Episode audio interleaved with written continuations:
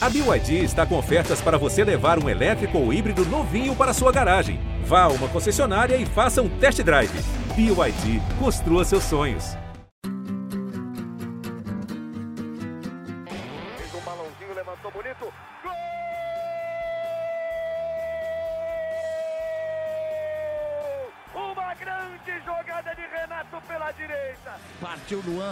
Dominou o lance, é bom, o lance é bom, o lance é bom, o lance é bom. Olha o gol, olha o gol, olha o gol. Golaço do Grêmio. Para Everton, chegou, fez a finta, outra boa jogada, cruzamento. Olha a chance, olha o gol, olha o gol, olha o gol, olha o gol, olha o gol. Gol do Grêmio! Fala comigo, torcedor gremista. Começamos agora a edição de número 197 do GE Grêmio. E estamos todos de cara suarizados e por isso já chamo a Keck logo de cara. É isso mesmo, né, Keck? O torcedor gremista está completamente suarizado. Fala, Dado, Gabriel, torcedor gremista. Não tem como ser diferente, né, Dado? É impressionante o quão ele se encaixou bem, se adaptou tão rápido, né? São cinco gols em três jogos eu te confesso que ontem eu tava com, com a sensação de, putz, hoje não vai ter gol do Soares e ele vai lá e consegue decidir e trazer os três pontos para o Grêmio e tá deixando o torcedor maluco. Não, tenha, não tem um gremista que não esteja completamente maluco e apaixonado por Luizito Soares. Esse é o clima. E aí, Gabriel, tudo certo? Fala, Dado. Um abraço para ti, para Keck, para o torcedor gremista. Pois é, uh, assim que o Grêmio confirmou a chegada de Luiz Soares, a gente já esperava que, que ele, digamos, deitaria no futebol brasileiro e no, no, no, nosso, no nosso país, Rio Grande do Sul, aqui. Mas a resposta chega a ser. Não, não é que surpreende, mas é um início arrasador. Três jogos, cinco gols, estreia com hat-trick, já com o título da Recopa Gaúcha, e depois decide dois jogos do Gauchão, Grêmio 100% e lidera não tem como o torcedor não estar tá extremamente animado com esse início do, do pistoleiro. E é exatamente isso que a gente trata nesse, nessa edição do podcast, é as primeiras impressões desse Grêmio de 2023, né, que está totalmente uh, reformulado. Claro que tem algumas caras de 2022, mas no geral uh, são várias caras, caras novas para esse tricolor. É, ideia, inclusive, novos ares é, a partir da chegada, especialmente do, do Luiz Soares. Já são mais de do, 12 mil novos sócios é, desde o anúncio do Luiz Soares, né? E quer que se a gente colocar, a gente está falando dos gols, né? Mas vamos, vamos colocar a importância desses gols.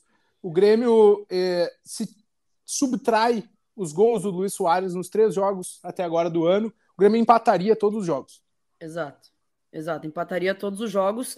É, claro que, cara, 100% quase que com, com a contribuição do Luizito Soares, a gente é, muda de patamar já nesse início de ano com uma pré-temporada pesada, ainda o time pesado, mas ele já se sobressai perante os outros, assim, né? E isso é, é nítido, assim.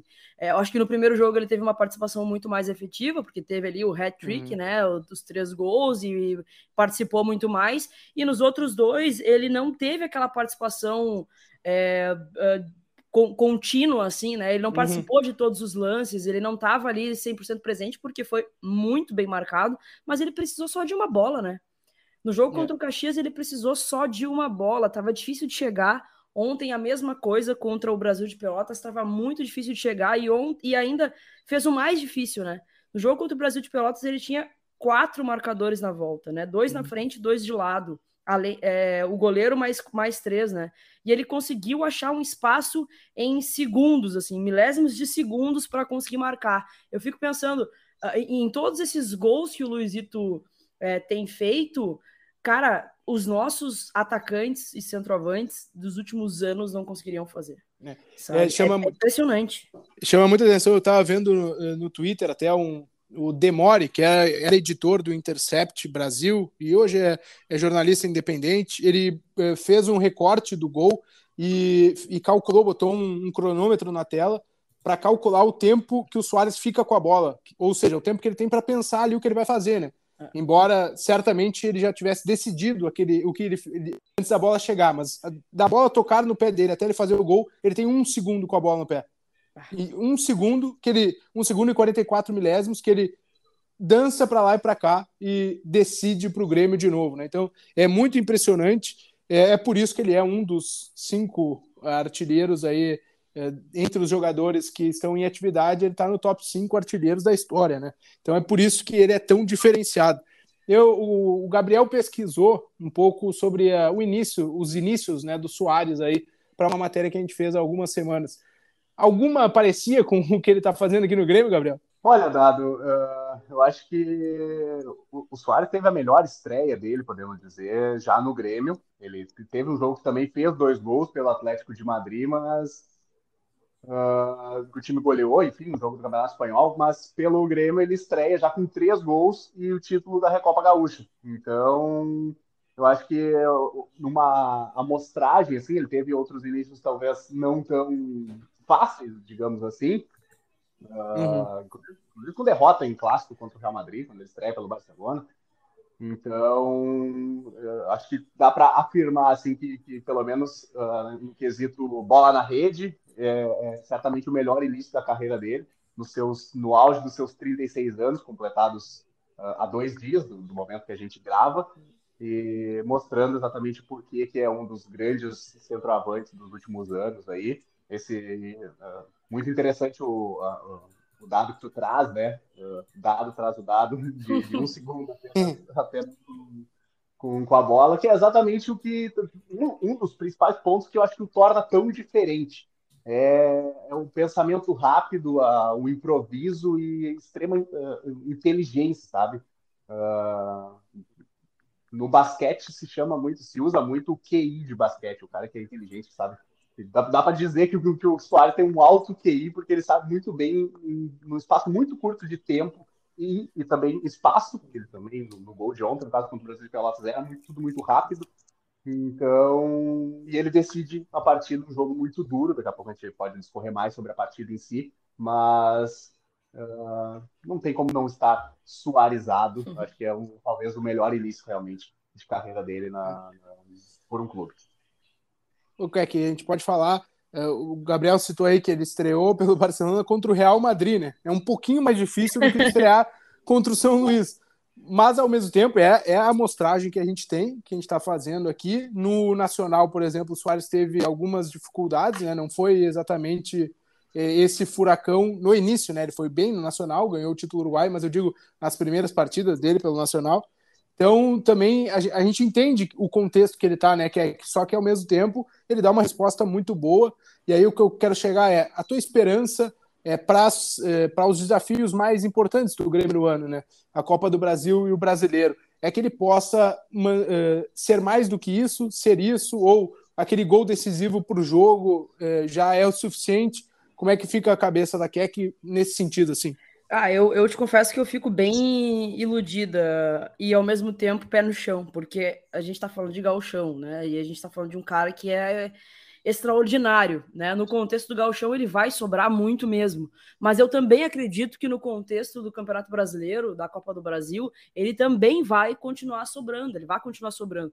Ele precisa, ele não precisou de nada, nem nenhum período de tempo para se adaptar, né, uhum. Dado? A gente tem é, sempre aquela parada de, ah, não, mas ele tá voltando, ele tá vindo de um, sei lá, se bem que ele tava no Uruguai, mas ele tá, ele tem que se adaptar ao futebol brasileiro, tudo mais, ele não precisou de nada sabe? É bem aquilo que o Renato falou. O craque ele, ele, ele vai se adaptar, ele joga, entendeu? E ele demonstra muito isso. E mais, eu acho que a, além do que ele está demonstrando de qualidade, qualidade dentro de campo, ele demonstra muita vontade. No jogo contra o Brasil de Pelotas, é. ele ficou pé da vida e foi discutir com o Pitol.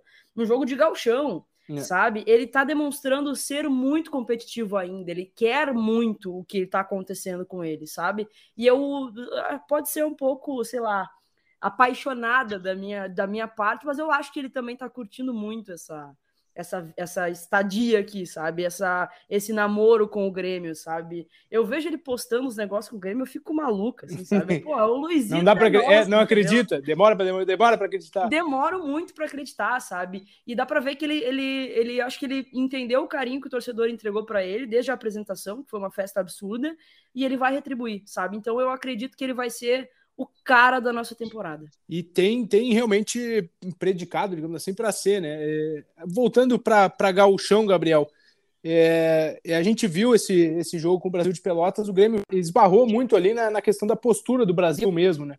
Uh, não conseguiu uh, construir espaços, mesmo com, quando o Brasil teve um jogador a menos, né?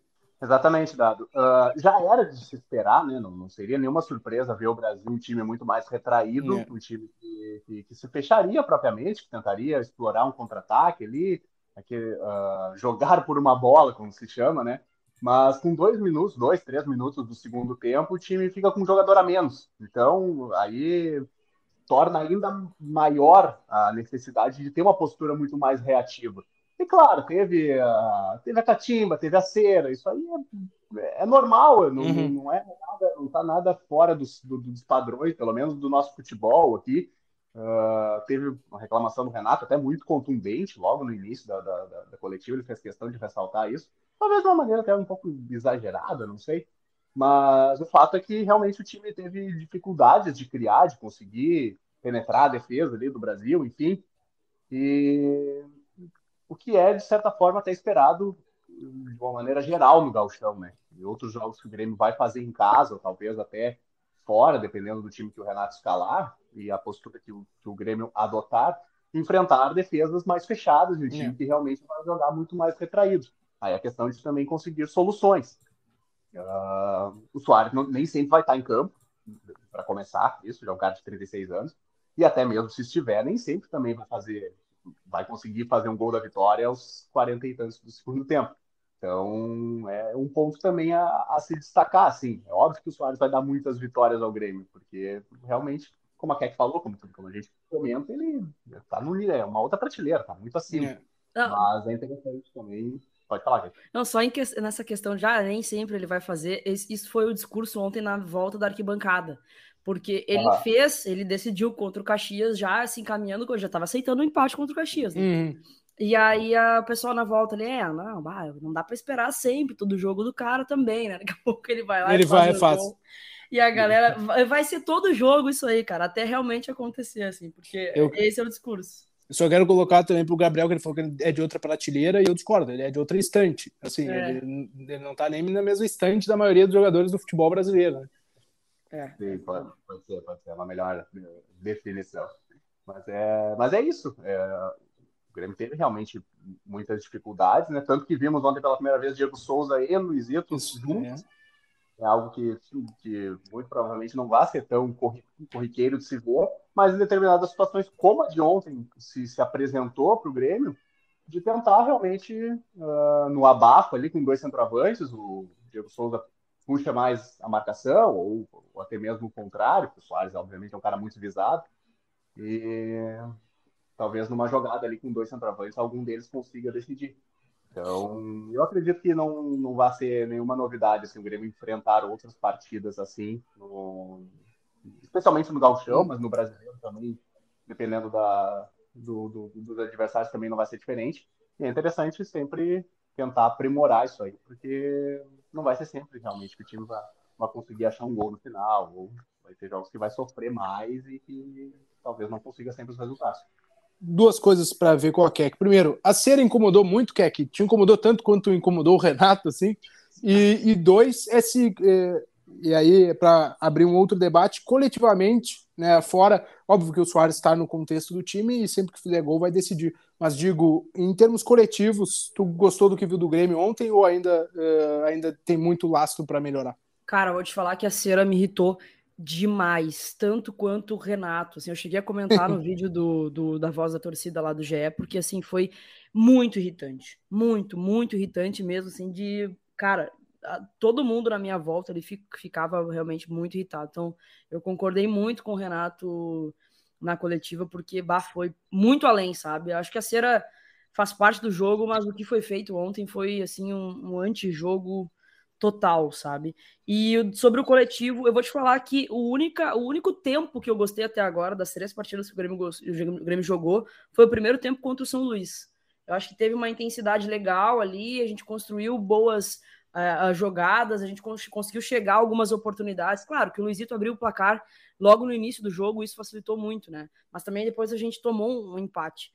E, e, mesmo assim a gente reagiu muito bem. O jogo contra o Caxias eu achei que o Grêmio tava com um pouquinho com o freio de mão puxado, assim, sabe, com a perna um pouco mais cansada. Claro, o adversário também um pouco mais qualificado. E no jogo contra o Brasil de Pelotas também. Eu achei que a gente custou muito a criar. Claro, tinha dois ônibus né, na frente do, da, da área do Brasil de Pelotas ali. O Brasil se fechou muito bem, marcou muito bem o Luiz, inclusive. É, mas eu não gostei do coletivo do Grêmio. Eu acho que, que o Vidia Sante faz diferença assim, nesse, nesse, nesse meio campo, embora contra o Brasil de Pelotas a gente não tenha sofrido riscos, né? Eu poderia tranquilamente jogar Uno com o Breno lá atrás, que seria tranquilamente, a gente ia ficar ali um tempão jogando que o Brasil não ia atacar. Mas eu acho que o meio-campo ainda tá, ainda tá um pouco difícil assim de, de engrenar. O Cristaldo me deu uma ótima amostragem ontem quando entrou. É, e eu acho que ele pode ser o, um cara que vá, vá fazer, vá fazer esse, essa criação que a gente precisa, assim, sabe? E os a... pontas ainda acho que estão um pouco abaixo. Aproveitando a citação ao Cristaldo e a questão do meio-campo, né?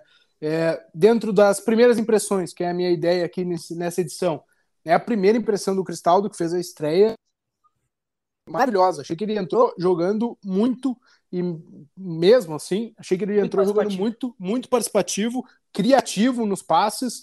É, e aí a pergunta que fica para vocês dois é onde ele entra, né? Imagino, porque até o, ontem o Bitelo estava sendo essa figura centralizada no meio-campo, né? E o Bitelo não pode sair do time.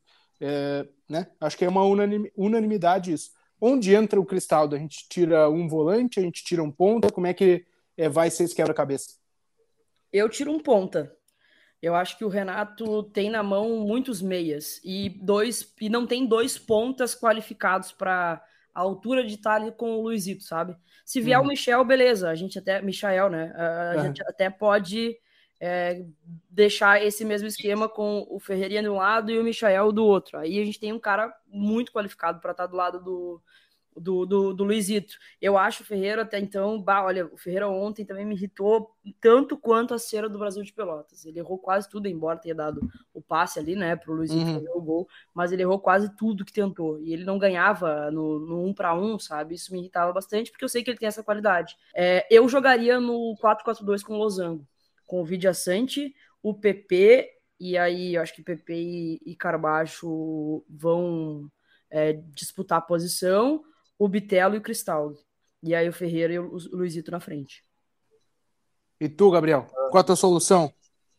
É, sim, uh, eu ia até exatamente aproveitando o, o, o gancho da Keck, e até é uma questão a, a, a ser destacada e observada, assim. É, para encaixar, me parece hoje até pelo, exatamente pelo, pelo sistema de jogo do Grêmio, que usa dois pontos, mais o centroavante, tem três volantes atrás, digamos. O BTL é um que, mais, que avança um pouco mais, seria o mais próximo de um meia, digamos. Mas parece que para encaixar o Cristal, parece que tem que modificar um pouco o sistema do, do time.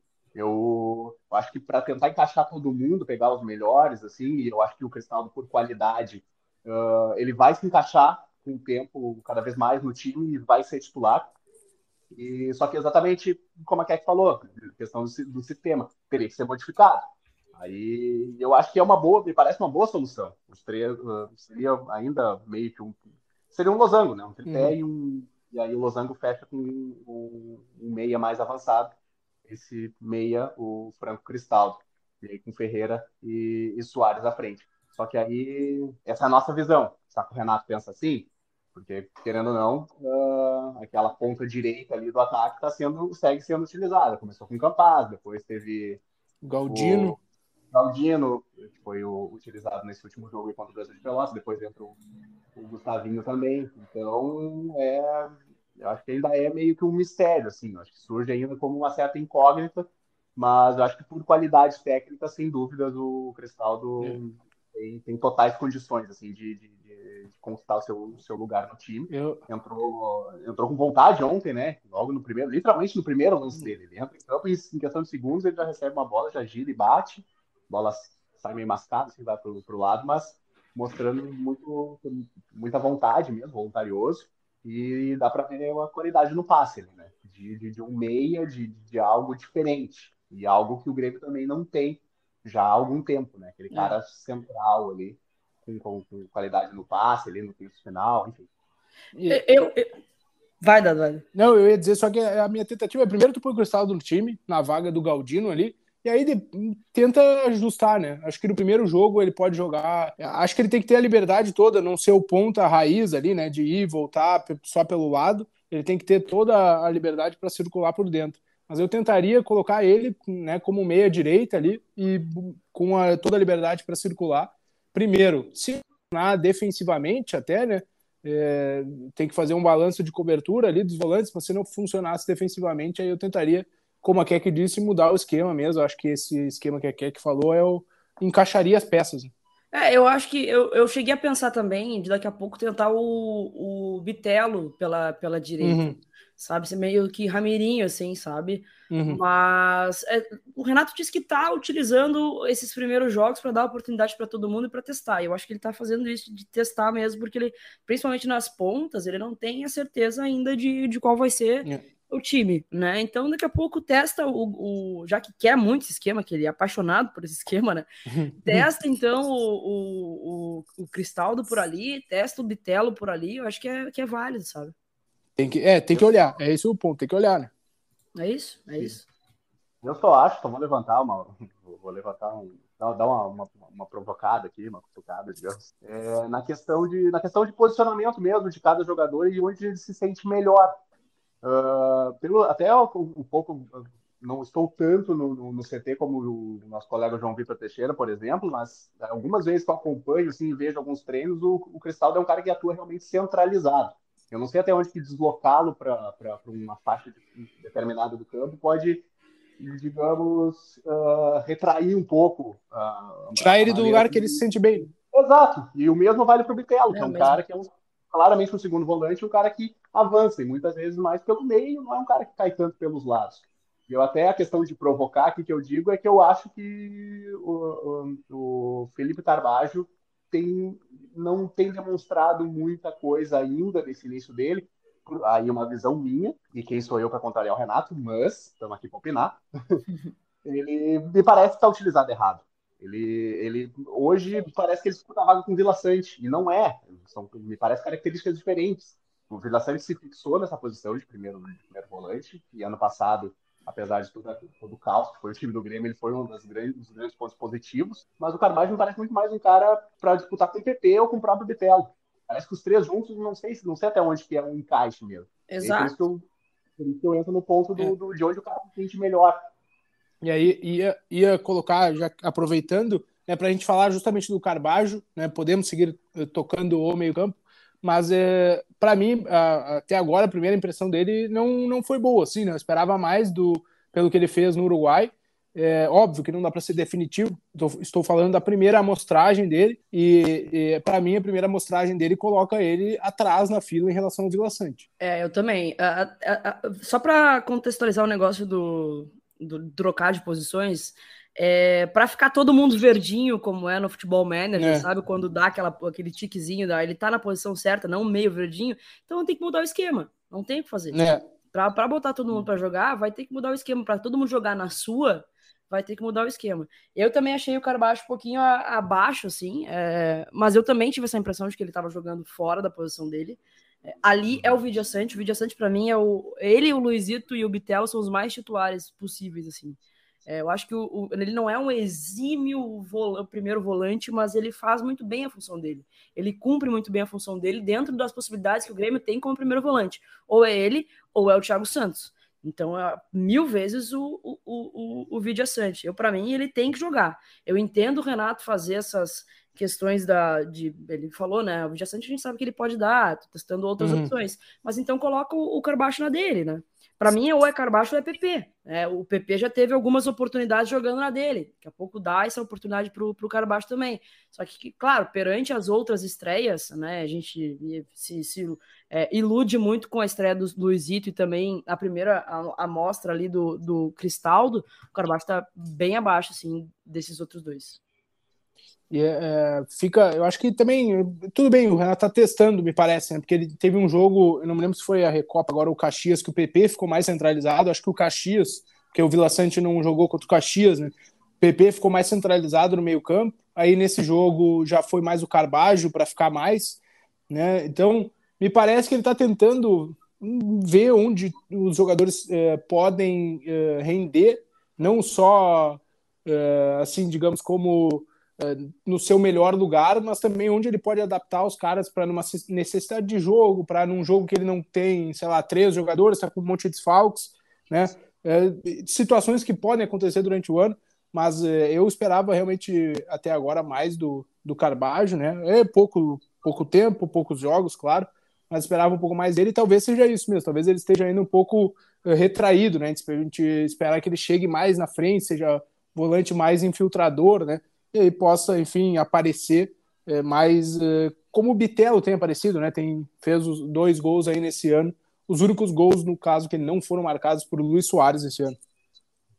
É que eu acho, Dado, até, acho que vai exatamente no, no, no no que eu falei anteriormente de posicionamento, né? Uh, a gente espera talvez o Carvalho muito mais próximo de um PP ou de um Bitelo. Uhum. Então por isso que me causa estranheza os três jogarem juntos, porque parece que se sobrepõe. Falta, é, falta alguém fazer aquela primeira função ali que seria do, do, do Vila Sante. Então, eu acho que as valências do, do, do Carvalho são mais ofensivas. Ele é um cara que apareceu muito bem, no, especialmente ano passado, no Nacional, como um cara de chegada na frente. Fazia ali seus gols, algumas assistências, inclusive para o próprio Soares. Então, não me parece ser o, o, ponto forte dele defensivo. Então, realmente, parece que o cara está bem fora de posição. E também há de, de, de ressaltar a questão de que, para ele, talvez, isso, questão de adaptação vai muito de cada jogador, né? De cada pessoa, propriamente. Uhum. O Carvalho, pela primeira vez, está vindo para o futebol brasileiro. Também como o Soares, mas o Soares é um caso à parte.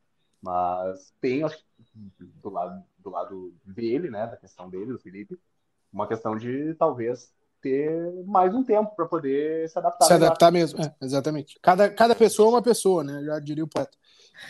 É, é, ia perguntar para a Keck é, do restante dos, é, dos reforços, né? Temos aí Reinaldo, Fábio, quem mais? Gustavinho, o Galdino, que ganharam também eh, chances, Reinaldo e Fábio como titulares, o Galdino titular contra o Brasil de Pelotas, é, o Gustavinho entrando em alguns jogos.